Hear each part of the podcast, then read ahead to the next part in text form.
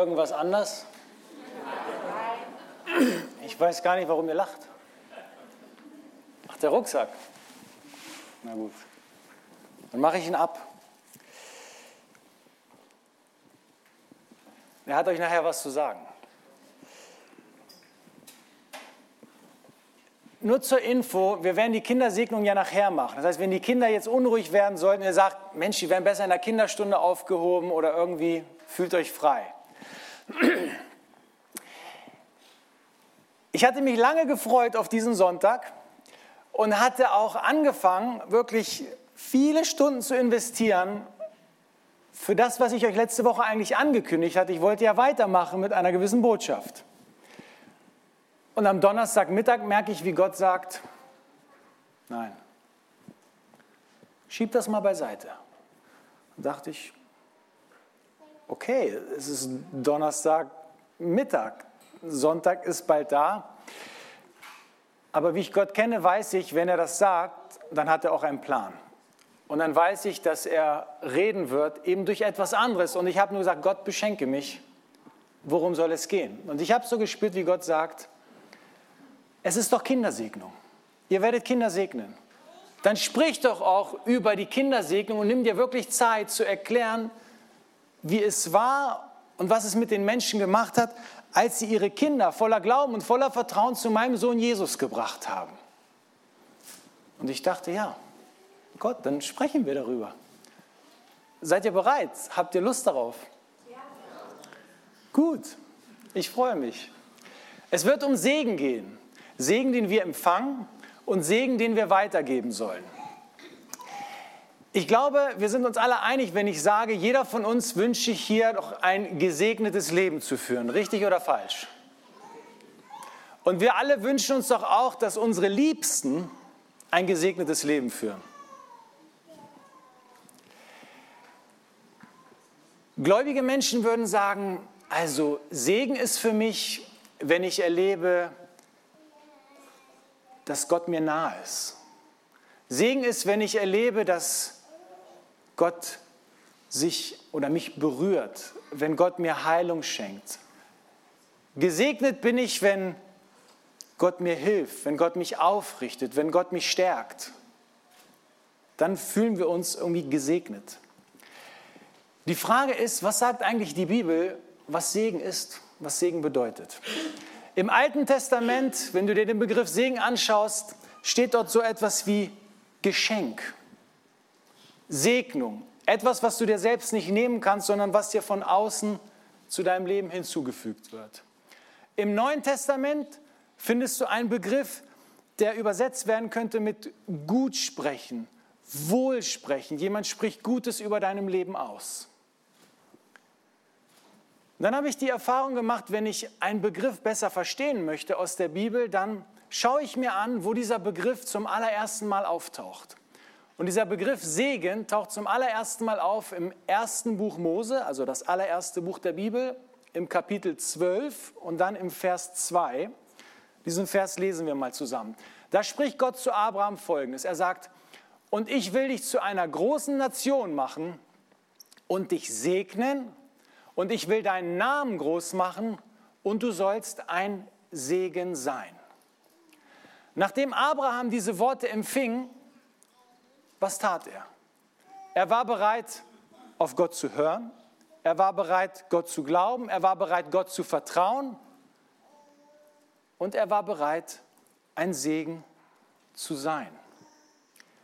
Was ist denn der Segen, den Abraham eigentlich bis heute noch ausgießt in unsere Welt? Was ist denn die, seine Lebensbotschaft eigentlich? Außer Fruchtbarkeit, dass viele Menschen dann seine Nachkommen geworden sind.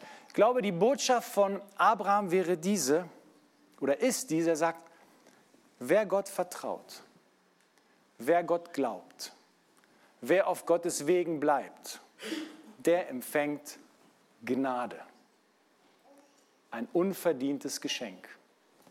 Und jetzt frage ich mal dich und mich, was glaubst du wohl, warum Gott dich segnet? Damit du den Segen für dich behältst? Nein, Gott segnet dich, damit du ein Segen bist in deinem Umfeld.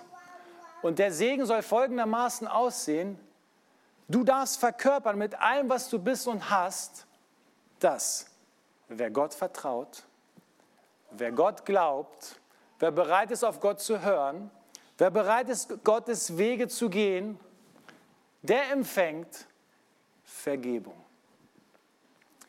Der wird imstande sein, eine echte Beziehung mit Gott zu führen. Dieser Mensch wird etwas ausdrücken oder in diese Welt bringen, wo Menschen sich fragen, was ist das? Du wirst ausdrücken, ich glaube an einen Gott, der mir Erfüllung schenkt in diesem Leben und die Möglichkeit bietet, bietet ewig zu leben. Das ist der Segen, den wir generell weitergeben können. Das heißt, wir sind Gesegnete, um ein Segen zu sein. Könnt ihr dem zustimmen? Wir sind gesegnet, um ein Segen zu sein, um den Segen nicht nur für uns zu behalten. Und in Bezug auf unsere Kinder haben wir, glaube ich, einen ganz besonderen Auftrag, Segensträger zu sein. Und deshalb schauen wir uns mal die Passage an aus dem Markus-Evangelium, Kapitel 10, die Verse 13 bis 16. Ich lese sie uns mal vor. Da heißt es, und es wurden auch Kinder zu Jesus gebracht. Er sollte seine Hände auf sie legen, aber die Jünger wiesen sie barsch, also ein bisschen unfreundlich ab. Als Jesus das sah, war er ungehalten. Er sagte, lass die Kinder zu mir kommen, sagt er zu seinen Jüngern, hindert sie nicht daran, denn gerade für solche wie sie ist das Reich Gottes. Ich sage euch, wer das Reich Gottes nicht wie ein Kind annimmt, er wird nicht hineinkommen. Was ist der Auftrag, den gesegnete Erwachsene haben in Bezug auf ihre Kinder? Wir lesen es hier. Oh, der Wecker klingelt. Was ist unser Auftrag? Unser Auftrag ist doch der, unseren Kindern immer wieder neu zu zeigen, hier ist der Weg zu Jesus. Dass sie immer wieder neu den Weg zu Jesus finden, damit er sie segnet, damit sie in seine Nähe kommen. Das ist eine Aufgabe, die wir haben. Und das ist unsere Aufgabe, den Kindern dann vorzuleben und beizubringen, dass sie hoffentlich ihre Prioritäten nach dem Willen Gottes ausrichten, ihr Leben lang. Das ist das eine.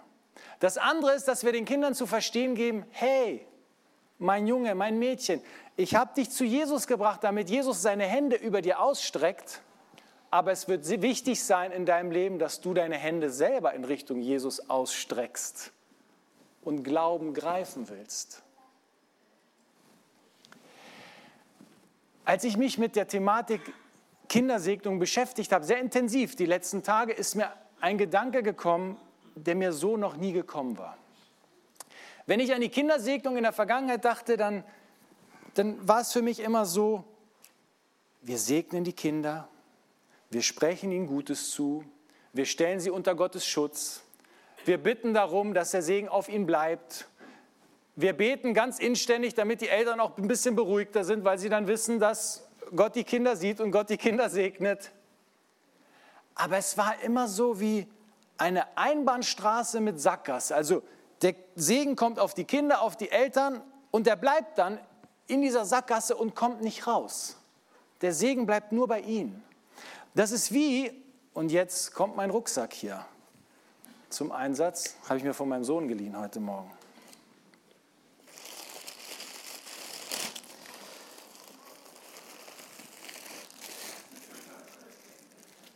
Segen als Einbahnstraße den die Kinder nur für sich behalten sollen oder die Eltern. Das ist so, wie wenn eine Mutter ihrem Kind ein Brot macht und sagt, mein Kind, dieses eine Brot,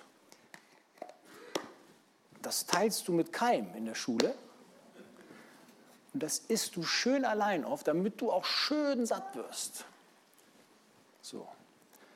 Und dann dachte ich, ist das Segen? Den ich nur für mich behalte, damit nur ich satt werde? Oder ist Segen vielleicht, dass Gott sagt, hier schau mal, hier ist dein Rucksack, mein Junge oder mein Mädchen. Ich packe dann Brot rein. Eins. Die ganze Toastpackung kriegst du auch noch. Dann habe ich noch einen Wrap, falls du Brot nicht magst. Oh. Körnerbrot noch. Und noch Resttoast von gestern. Gab es zum halben Preis bei der Vortagsbäckerei. So Junge, und jetzt geh zur Schule oder Mädel. Und nimm dir, was du brauchst und isst dich so richtig satt mit diesem Brot, was ich dir gebe. Und wenn du satt geworden bist und wenn du vielleicht noch ein zweites oder drittes essen willst, tu das. Aber dann stell dich auf den Schulhof, mach auf und sag, Kinder, alle, die ihr hungrig seid, alle, die ihr nicht genug habt, alle, die ihr durstig seid, ich habe ja noch genug Wasser dabei, kommt her zu mir und werdet alle satt. Ich habe genug für euch alle. Und dann werden die Kinder sagen, warum bist du so großzügig? Und dann wirst du sagen, ich bin so gesegnet. Ich bin nicht großzügig. Großzügig ist der, der mir den Rucksack gepackt hat. Der ist großzügig, der ist fürsorglich, der ist liebevoll, der hört dir zu, der kümmert sich. Großzügig ist der, der uns den Rucksack packt, der, der uns segnet, damit wir was sein können? Ein Segen für die anderen. Unsere Kinder, und das müssen wir uns immer wieder vorstellen, unsere Kinder sind bereits heute ein Segen. Woran mache ich das fest? Jesus sagte ja, lass die Kinder zu mir kommen, denn für solche ist das Reich Gottes. Anders könnte man das doch übersetzen, denn sie verkörpern eigentlich die Werte des Reiches Gottes. Nicht so wie ihr Erwachsenen. Denkst ja, welche Werte verkörpern sie denn? Woran könnte man denn an ihnen das Reich Gottes spüren oder erahnen?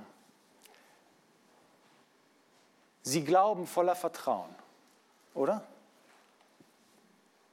Sie tragen Freude in sich, so richtig Freude. Sie tragen keine Masken. Ja, sie machen auch mal was falsch, aber sind sie von Grund auf böse in ihren Gedanken, die Kinder? Nein. Sind sie? Ja, manchmal denkst du, nein. Sind sie nicht. Sie streiten sich mal, aber dann vertragen die sich und haben sich wieder lieb. Sie können vergeben. Sie sind überhaupt nicht nachtragend. Unsere Kinder, interessanterweise, sie lieben andere Kinder. Und sie würden eigentlich sagen, ja, kommt doch alle, lass uns doch alle spielen, der Spielplatz ist groß genug. Unsere Kinder würden freiwillig niemals ohne ihren Papa sein wollen. Und unsere Kinder glauben, dass ihr Papa alles kann. Oder? Das sind Werte, die das Reich Gottes so richtig greifbar machen. Wenn ich an mich denke als Vater, du an dich denkst, als Vater oder Mutter, Tante oder Onkel, ist egal, denkst du, wo könntest du ganz praktisch Segen weitergeben? An diese Kinder. Wie könnten wir unseren Kindern helfen, diese Werte, die sie schon haben, die Gott in sie hineingelegt hat, sie zu bewahren, sie nach außen zu tragen sie zu fördern. Wie können wir das tun? Damit sie diesen Duft des Reiches Gottes weit versprühen in dieser Welt. Damit die Menschen fragen, ey, wer, wer hat dich so gemacht? Wer hat dich so verändert? Wer hat dich so gefüllt? Wer gibt dir die Kraft dafür? Wer ist dein Auftraggeber? Warum bist du so, wie du bist? Wer ist dein König? Wer ist dein König? Und ich glaube, wenn man den Duft des Reiches Gottes versprüht, werden Menschen irgendwann fragen, wer ist dein König? Und ich glaube, eine unserer Aufgaben als Erwachsene ist die, dass wir den Kindern ein Vorbild sind. Ein Vorbild darin, dass wir den Kindern zeigen, warum wir Jesus eigentlich so lieben, warum er uns so wichtig ist, warum wir mit ihm über alles sprechen, warum wir ihn, ihm erlauben, in unser Leben hineinzureden, uns zu korrigieren, uns vielleicht sogar komplett zu verändern. Und wenn Kinder das sehen, dann werden sie doch früher oder später, und nicht alle, ist keine Garantie, aber sie werden sich doch denken, wenn meine Eltern Jesus zum besten Freund haben, dann kann er doch für mich nicht falsch sein, oder? Dann kann er doch für mich auch nur gut sein, dieser Jesus. Das ist ein Weg, wie wir ein Segen sein können für unsere Kinder. Der andere Weg ist, dass wir ihnen nicht im Weg stehen, damit Gott sie segnen kann. In dieser Bibelpassage, die wir gelesen haben, ist euch wahrscheinlich aufgefallen, dass die Jünger von Jesus sich ein bisschen blöder angestellt haben. Sie haben den Kindern nicht nur nicht geholfen, zu Jesus zu kommen, sondern sie haben sogar gesagt, stopp, Jesus hat keine Zeit für euch. Sie standen dem Segen im Weg. Und umso länger ich das mir so durchgelesen habe, habe ich gedacht, ich bin manchmal genauso wie diese Jünger. Wir stehen manchmal unseren Kindern im Weg. Ja, wodurch? Diese Passage, Markus 10, steht in einem Kontext, wo Jesus eine Frage zum Thema Ehe gestellt wurde. Es ging um Ehescheidung. Und jetzt könntest du denken, oh weia, jetzt kriege ich richtig einen auf die Mütze. Nein, bekommst du nicht. Ich weiß, dass viele hier und nachher auch zuhören oder gerade zuhören, ich weiß, dass ihr eine ganz andere Lebensplanung hattet. Und heute musstet ihr eure Lebensplanung anpassen, weil Dinge nicht so gelaufen sind, wie ihr euch das erhofft, gewünscht oder auch gebetet habt. Ich weiß, dass manche hier sich auch dachten, ich werde einen Menschen heiraten, dann werden wir unsere Kinder bekommen und dann sind wir unsere kleine heile Familie. Aber plötzlich lebst du schon in zweiter oder dritter Ehe und hast eine Patchwork-Familie mit sieben oder acht Kindern. Ich glaube, dass unser Gott ein Gott der Gegenwart auch ist. Und dass Gott uns hilft, in der Situation, in der wir jetzt stehen, für die Zukunft dann das Beste aus dem Rest unseres Lebens zu machen. Gott ist ein Gott der zweiten Chance. Gott ist, Gott, Gott ist ein Gott der zweiten, der dritten, der vierten Chance, der dir sagt, okay, das, was war, war. Das können wir jetzt leider nicht mehr ändern. Aber wir können jetzt etwas Gutes aus allem machen. Und in Bezug auf Ehescheidung sagte Jesus, wisst ihr, es gibt da ein Problem mit den Trennungen. Und das hat einen Effekt auch auf die Kinder. Ja, was denn? Sagt Jesus, was ist der Grund, warum Menschen auseinandergehen und dann auch Kinderherzen brechen? Er sagt, das Problem ist die Härte eurer Herzen. Das sagt Jesus, Herzenshärte.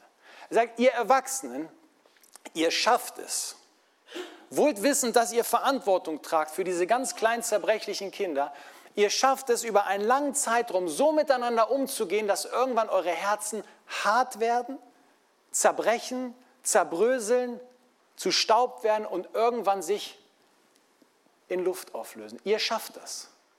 Und ihr kriegt es nicht hin, euch einfach zu vertragen, könnten die Kinder denken, so wie sie sind. Ja, ihr habt euch jetzt gestritten, dann vertragt euch auch gefälligst dann habt euch doch einfach wieder lieb. Das, das wäre doch so einfach, denken die Kinder. Wir sagen natürlich, nein, das ist alles viel zu kompliziert. Wir machen es uns kompliziert. Weil ich glaube, Herzenshärte ist immer eine Konsequenz dafür, dass man Gott nicht in sein Leben hineinsprechen lässt und sich von Gott nicht korrigieren lässt.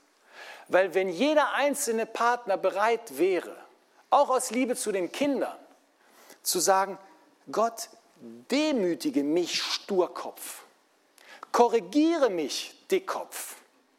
Wenn nötig, renoviere meine Gedanken, restauriere mich komplett, auf das wenigstens ich versuchen kann, der beste Partner zu sein, der ich sein kann. Ob der andere dann mitmacht, ist wieder eine andere Sache. Aber ich glaube, so wie wir, wir von unseren Kindern erwarten, dass sie auf uns hören, können unsere Kinder auch von uns erwarten, dass wir auf Gott hören und dass wir uns unter seine mächtige Hand beugen. Aber das passiert so oft nicht. Und deswegen gibt es harte Herzen. Und die harten Herzen führen zu gebrochenen Herzen. Wir können unseren Kindern im Weg stehen und den Segenfluss unterbrechen. Wie können wir noch ein Segen sein? Hier ging es jetzt darum, gewisse Dinge nicht zu tun oder zu meiden. Aber wir können auch proaktiv Dinge tun. Welche sind das? dass wir Nähe zulassen. Es heißt ja, Kinder wurden zu Jesus gebracht und er nahm sie zu sich. Also ich glaube nicht, dass wenn das ja so ein Baby wäre, was sie Jesus in die Hand drücken, dass Jesus dann das Baby so gehalten hat, Achtung, könnte ja was auslaufen hier. Nein, ich glaube, dass Jesus die Kinder an sein Herz geschlossen hat. Er herzte sie, heißt es in einer anderen Bibelübersetzung. Er nahm sie zu sich, gerade die Kleinen. Und wenn sie vielleicht schon so alt waren, dann glaube ich, dass Jesus ihnen versuchte, auf Augenhöhe zu begegnen, indem er zu ihnen runterkam, um ihnen in die Augen zu schauen und, und sie so in die Arme zu nehmen. Was ist die Botschaft dahinter? Damit wir ein besserer Segen sein können, sagt, lass Nähe zu. Nähe verbindet, Nähe wärmt, Nähe tröstet. Bitte lass die Kinder deinen Herzschlag spüren, warum du glaubst, warum Jesus dir so wichtig ist. Lass die Kinder aus nächster Nähe miterleben, wie du glaubst, wie du Jesus nachfolgst. Nimm sie mit, aber aus nächster Nähe, nicht aus der Distanz. Ja, irgendwann mal werde ich dir zeigen, wie das Ganze so ist mit meinem Glauben, sondern nein, ich nehme dich mit in die Gebetszeit. Ich zeige dir, wie ich meine Bibel lese und warum ich das lese und warum ich gerade diese Stelle so interessant finde. Wir dürfen sie mitnehmen. Wodurch segnen wir die Kinder noch? Indem wir für sie beten.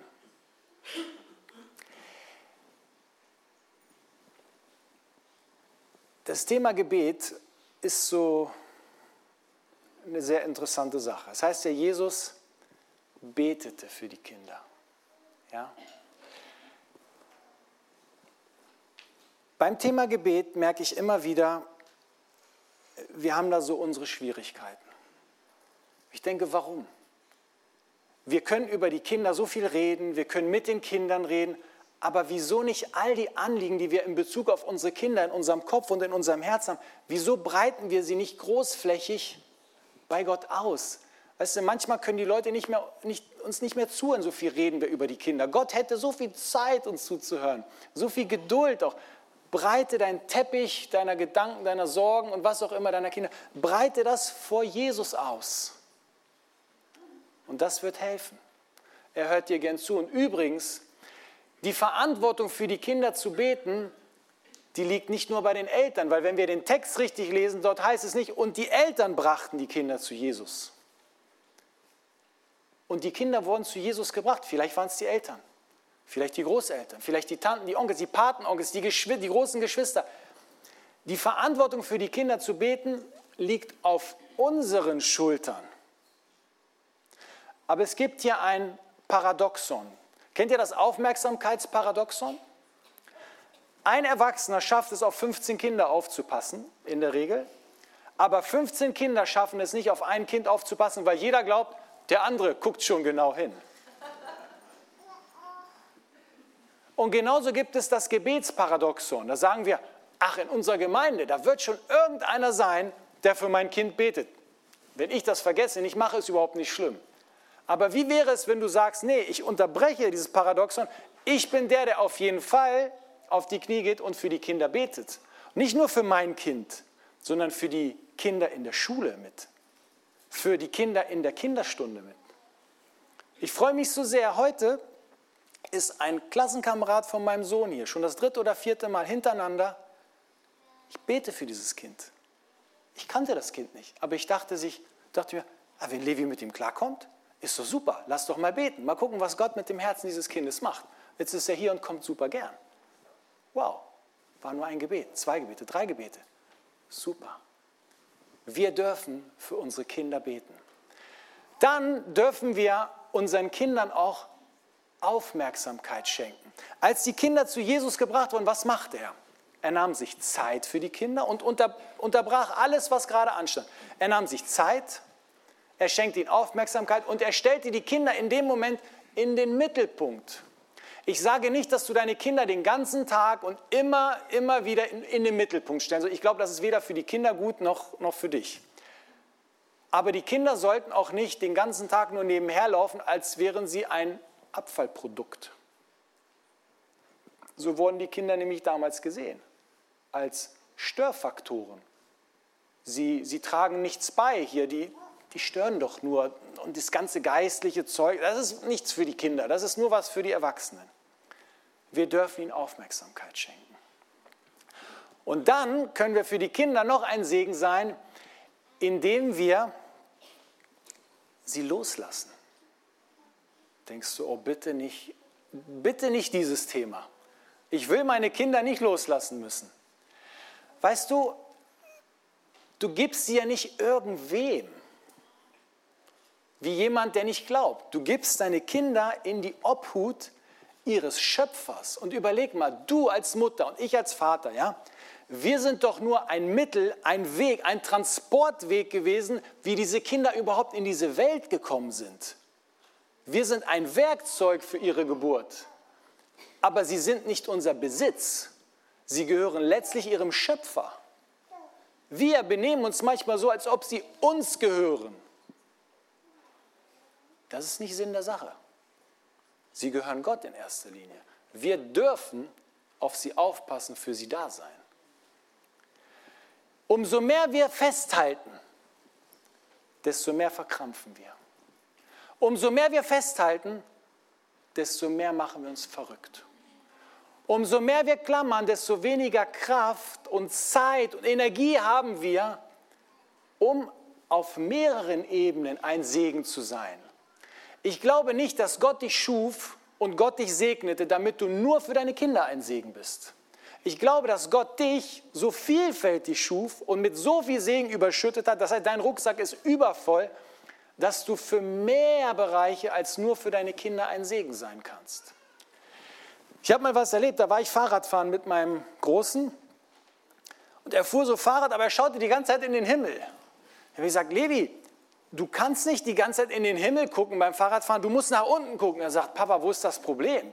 Mit einem Auge schaue ich in den Himmel, mit dem anderen Auge auf den Boden. Ach, ich, diese Perspektive hatte ich überhaupt gar nicht. Aber da habe ich was daraus gelernt. Wir dürfen mit einem Auge auf unsere Kinder acht haben, aber mit dem anderen Auge auch gucken, in welchen Bereichen Gott uns noch zum Segen einsetzen möchte. Na klar, eine Zeit lang gehört deine Aufmerksamkeit hauptsächlich den Kindern. Aber du bist nicht nur Mama. Du bist nicht nur Papa oder Oma oder Opa. Du bist mehr. Wir glauben an einen Gott, der mehr gibt, der mehr kann, der nicht so einschränkend ist und sagt, du kriegst jetzt nur diese eine Aufgabe. Wie wenn du am Fließband arbeitest und jemand sagt, du arbeitest 20 Jahre hier an dieser Schraube. Dann wirst du wahnsinnig. Du darfst überall arbeiten. Die Frage ist, ob du das willst und ob du loslassen kannst. Und dann möchte ich uns auch dies sagen, wenn wir lernen loszulassen, dann müssen wir auch darauf vertrauen, dass unsere Gott unsere Kinder auch dann sieht, wenn wir sie nicht mehr sehen, wenn wir nicht mehr die Kontrolle haben. Damit will ich nicht sagen, dass keine Unglücke geschehen. Nein, ich weiß, sie geschehen viel zu häufig und das tut mir total leid für alle, die leiden mussten und leiden müssen. Es gibt aber auch so viele Situationen, wo Menschen berichten, Gott hat meine Kinder gesehen in einem Moment, wo ich sie nicht mehr gesehen habe. Und Gott hat so viel Segen geschenkt, ich, ich, ich kann das gar nicht mit Worten beschreiben, wie viel Segen es eigentlich war.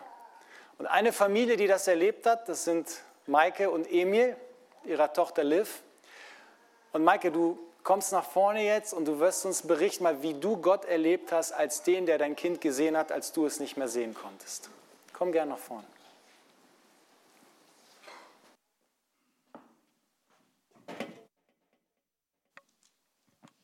Hi, ich bin Maike und ich möchte euch gerne davon erzählen,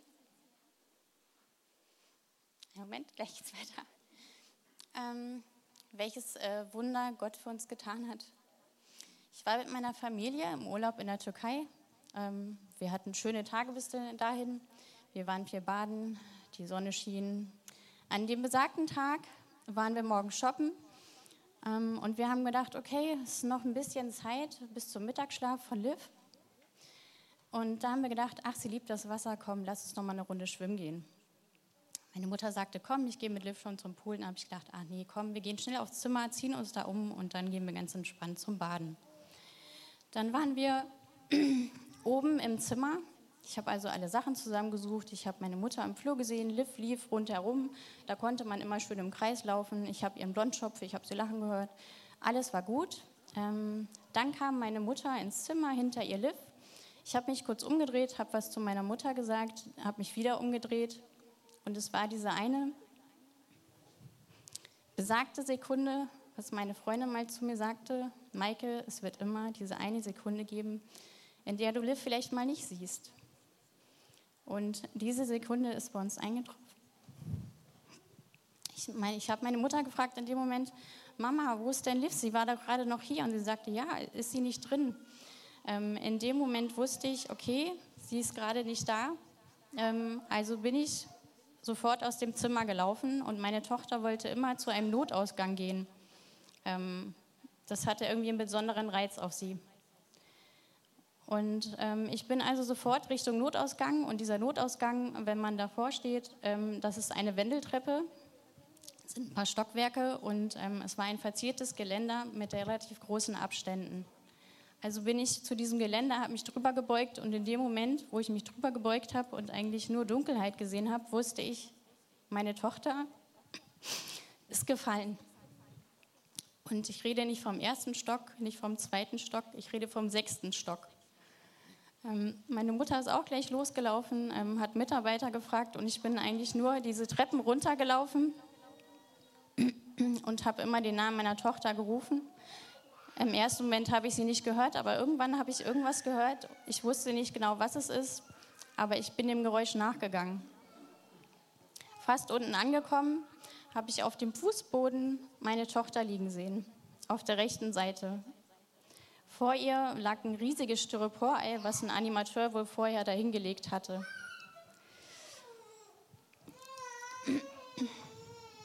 Sie mag die Geschichte nicht hören. Auf jeden Fall habe ich sie liegen sehen und ich war, glaube ich, zwei Sekunden später sofort bei meiner Tochter. Sie lag auf der rechten Seite, das linke Bein verdreht und sie war voller Blut. Und in dem Moment habe ich gedacht, das schafft meine kleine Tochter nicht. Das kann sie gar nicht schaffen.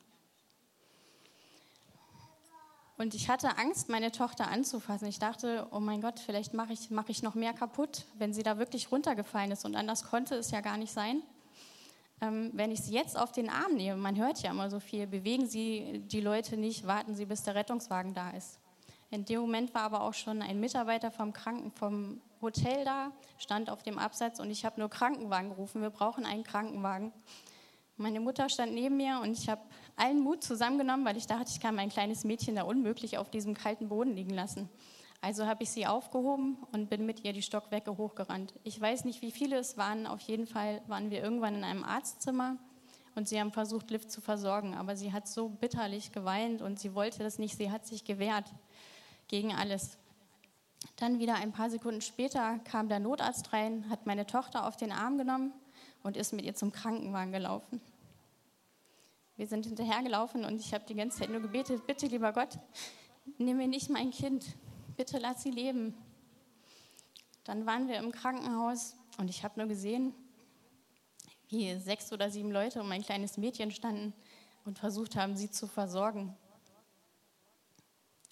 Sie wurde ins CT geschoben, sie wurde geröntgt und wir haben die ganze Zeit im Eingangsbereich gewartet. Irgendwann kam eine Dolmetscherin und sagte, Liv braucht eine Not-OP. Sie hätte eine tiefe Hirnblutung, einen Schädelbruch ein Beinbruch und die weiteren Verletzungen könnten sie noch nicht ausmachen.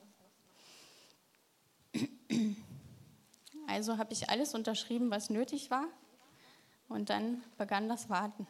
Und während dieses Wartens habe ich gesagt, mein Mann Emil ist gar nicht mit. Wie erkläre ich ihm, dass ich nicht gut genug auf unser Kind aufgepasst habe? Wie erkläre ich ihm, dass sie sechs Stockwerke gefallen ist und jetzt eine Not-OP braucht? Wie fühlt er sich, wenn ich ihm das erzähle?